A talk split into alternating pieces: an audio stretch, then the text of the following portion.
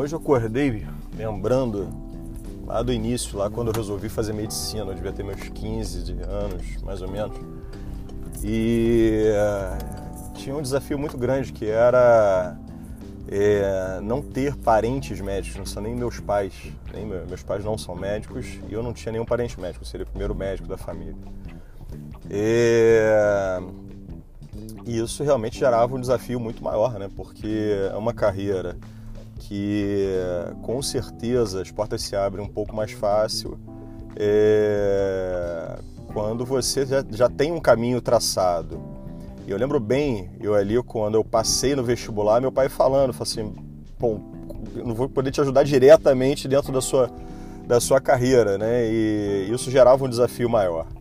Isso acaba gerando um, um, um desafio só, não, mas uma tarefa propriamente muito árdua, que é você abrir as portas. Às vezes você abre, às vezes você é, arromba, às vezes você toca a campainha, enfim, e você com 17 anos, 18 anos começar a traçar o que você quer fazer, né, o que você tem vocação para fazer, o que você tem o dom para fazer, enfim, é bastante complicado. Você é muito novo e você com 23 anos sai formado definindo se você vai ser cirurgião, clínico, é, otorrino, oftalmo, obstetra, enfim, é muito novo para você traçar isso. Quando você já tem algum caminho ali que te facilite, de repente é mais difícil você mudar esse caminho, como aconteceu com alguns colegas meus, que os pais eram cirurgiões e resolveram ser clínicos, que eram os pais eram clínicos e resolveram ser cirurgiões, mas entrar no mundo da medicina é, sem ter nenhum padrinho, digamos assim, é muito complicado.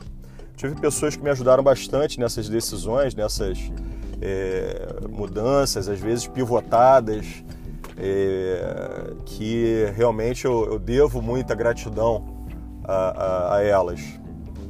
E isso realmente, por que, que eu estou falando, né? Hoje eu acho que é, é quase uma, uma autoanálise.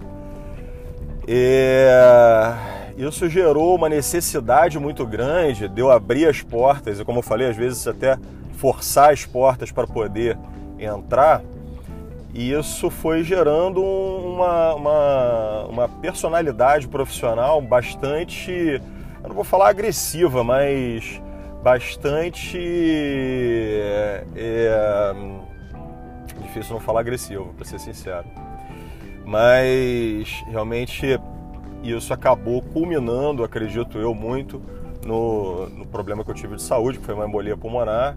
Até porque na época eu tinha 32 anos e estava fumando demais, estava estressado demais, eu sou ex-fumante e realmente eu trabalhava em vários lugares na, no, na, cidade do Rio de Janeiro e na cidade de Niterói, na cidade de São Gonçalo, Itaboraí, com um único objetivo: abrir essas portas.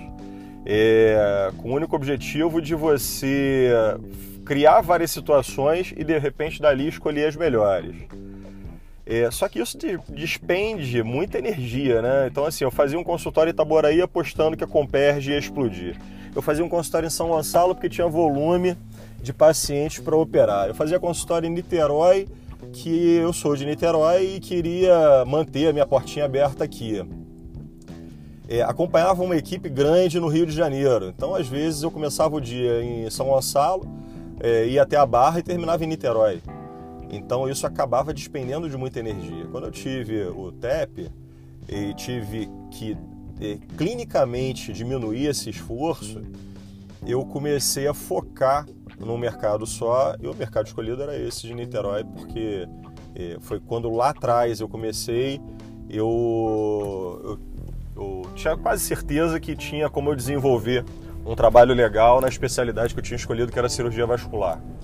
É, tinha algumas portas já abertas quando, é, é, quando aconteceu isso, do, do, nos 32 anos, meus 32 anos, do, relacionados aos anos anteriores. Então eu comecei a focar nesse mercado, não só, como eu falei, por questões clínicas, mas por questões profissionais. Eu vi que eu estava despendendo muita energia e muito tempo, propriamente, como eu falei, acho que no primeiro áudio. E, e tem trânsito, até deslocando, me deslocando. Às vezes passava duas horas e meia num carro, isso é meio período. Então, meio período de atendimento, meio período de. É uma cirurgia, é, são dois pacientes, três pacientes atendidos no consultório, quatro pacientes às vezes.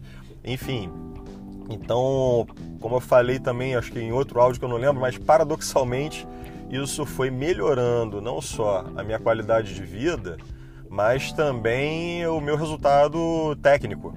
Eu tinha mais tempo para estudar, eu chegava na consulta, eu chego na verdade na consulta é, mais tranquilo, mais relaxado, mais aberto a ouvir. Então, não estressado com o trânsito que eu peguei na Brasil, ou na linha amarela, ou na ponte Rio-Niterói, enfim. Então, isso acabou melhorando até a minha troca com o paciente. Hoje eu não tenho dúvida que as minhas consultas são muito mais leves, muito mais abrangentes até, conhecendo melhor meu paciente propriamente, às vezes, do que a própria doença dele.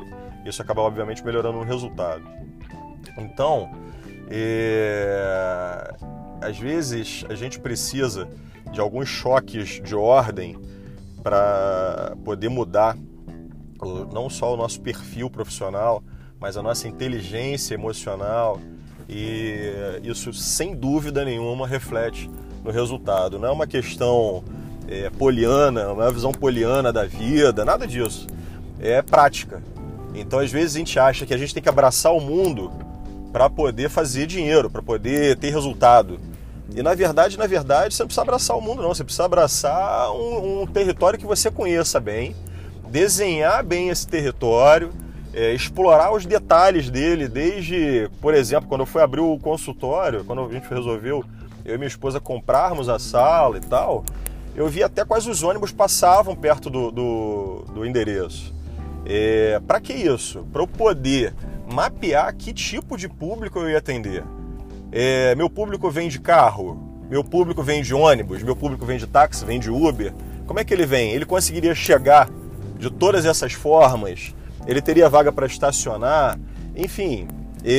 hoje eu cobro da, da, secretária até a temperatura do ar-condicionado, porque eu sei que às vezes as pessoas chegam é, abafadas, como a gente fala no, no bombeiro, é, e realmente querem um ambiente confortável. Então isso tudo eu fui criando como até uma extensão da minha casa, saindo um pouquinho da, dessa linha lá de trás, né? Mas para o paciente realmente se sentir bem, não o paciente só ser, chegar, chegar e ser atendido. Eu comparo muito isso, e eu vou falar em outro áudio provavelmente, que é uma, uma teoria é, minha, sinceramente, não lembro de ter visto, deve ter alguma coisa parecida e eu acabei adaptando, devo ter lido em algum lugar, ou, ou é inconsciente coletivo, não sei. Mas eu falo que hoje o tratamento médico, a consulta médica, eu comparo com, com venda de hambúrguer. Né? Você, como é que você é, é, prepara o seu produto, se você paga os impostos, se você puxa um gato do, do, do, do poste, se você tem a carne preparada, se você comprou a carne barata porque estava fora da validade, é, se você tem uma lanchonete que é uma das maiores é, redes mundiais e você vai comer aquele sanduíche que às vezes parece um pedaço de plástico aqui ou lá na China.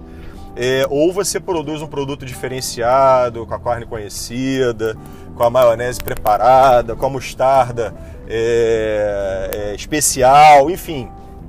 Você não pode confundir o produto que você está vendendo é, e cobrar diferente. Você não pode fazer o podrão, o famoso podrão da esquina e querer cobrar 50 reais. Você não pode fazer esse, esse, esse sanduíche diferenciado e cobrar 5. A conta não vai fechar no final do mês ou o teu cliente não vai comprar esse sanduíche. Né? Então, como eu falo sempre, os três matam a fome? Matam, os três são consulta médica. Né? Agora, não é questão de experienciar é, é, é, o atendimento, mas é questão de você fazer uma, uma, uma, uma medicina justa dentro do, do que foi te proposto a receber diretamente. Né? O cliente ele também está procurando ali, sabendo o que, que ele vai receber. Não tem dúvida que o camarada que ele vai comer no podrão da esquina, não é podrão à toa, ele está disposto no dia seguinte a ter uma dor de barriga. Né? O cara que pagou 50 reais, não. Então, realmente, essa, essa, como eu falei, isso aí a gente vai desenvolver em outro áudio, porque dá muito pano para manga. Mas enfim, voltando lá atrás no começo do áudio, é, eu não tenho dúvida que não ter pais médicos, não ter parentes médicos, me abriu muitas portas. As portas que me fecharam, é, sinceramente, eu não sinto falta, mas é, eu acho que realmente é sempre um desafio você ter é, familiares desenvolvendo é, aquele, aquele serviço, seja ele medicina, falo de medicina porque é o que eu faço. É, há muito tempo, você tem o desafio de você manter o sarrafo alto, né? ou de você subir mais ainda o sarrafo. Quando você vai praticar qualquer outra coisa, né, você tem uma liberdade muito grande até do insucesso, né? Mas é, você tem também o desafio de, de, de, de, de desenvolver alguma coisa, de criar alguma coisa, de deixar um legado né, que é muito interessante, mas é muito desgastante. Então, acho que os dois lados são muito complicados, são muito complexos, cada um tem o seu perfil. Eu já ouvi de colega que preferiu fazer é, oftalmologia única e simplesmente porque os pais eram oftal, é, oftalmologistas, e tem o colega, tem um amigo que foi ser oftalmologista e o pai é um puta de um clínico, a mãe é, é uma puta de uma pediatra, enfim, ele foi enveredar para uma outra coisa completamente diferente e é bem sucedido e é feliz fazendo o que ele gosta. Pelo menos eu acho que ele se encontrou, né? Por, por perfil profissional.